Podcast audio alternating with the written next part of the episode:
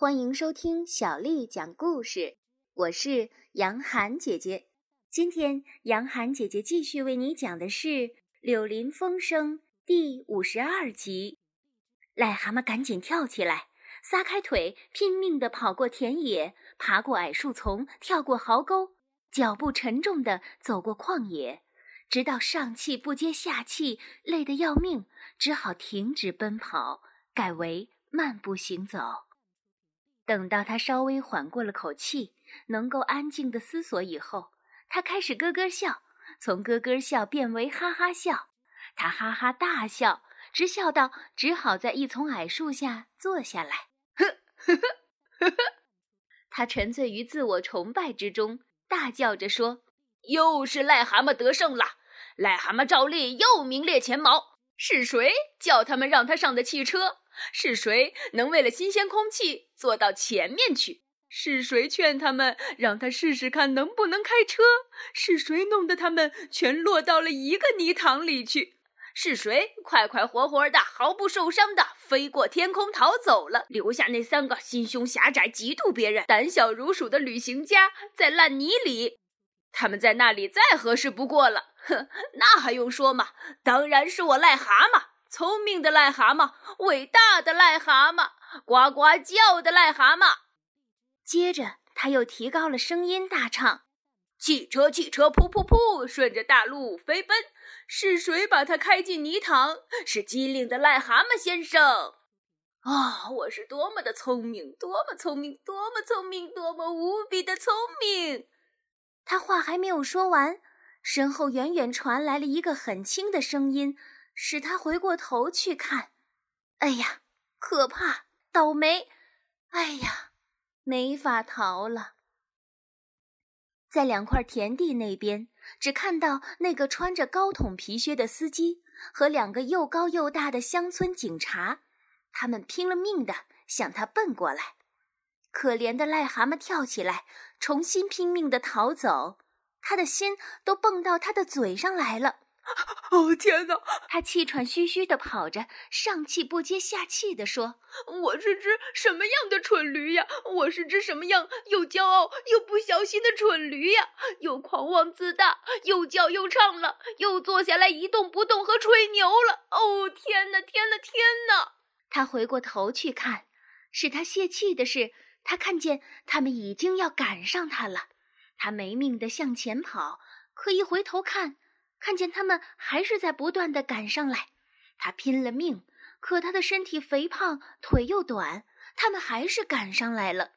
他现在可以听到他们就在他身后不远，他不再管自己往哪儿走，盲目的拼命的乱跑，忍不住回头去看那几个这时候感到得意洋洋的敌人。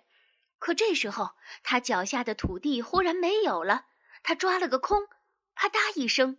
他发现他正倒栽葱的插在了深深的水里，流得很急的水里，水用他无法抗拒的力量把他带走了。他明白了，像他这样盲目的乱跑一气，直接跑进了河中。他冲到水面上来，想要抓住岸下贴近河边的芦苇和灯芯草，可是水流太急了，把他手里抓住的芦苇和灯芯草冲走了。哦天哪！我再也不偷汽车了，我再也不唱骄傲的歌了。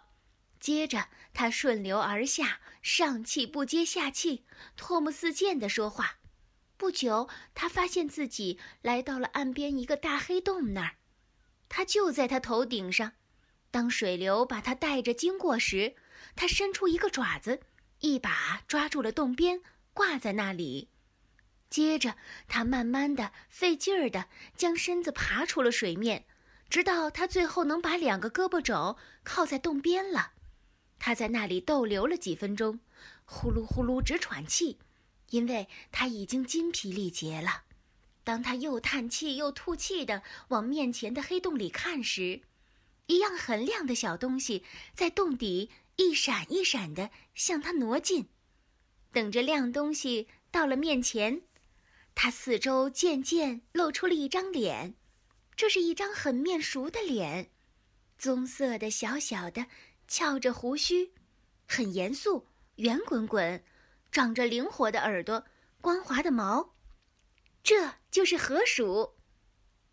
小乖乖，今天的故事就为你讲到这儿了。如果你想听到更多的中文或者是英文的原版故事，欢迎添加小丽的微信公众号“爱读童书妈妈小丽”。接下来的时间，我要为你读的是唐朝诗人王维写的《九月九日忆山东兄弟》。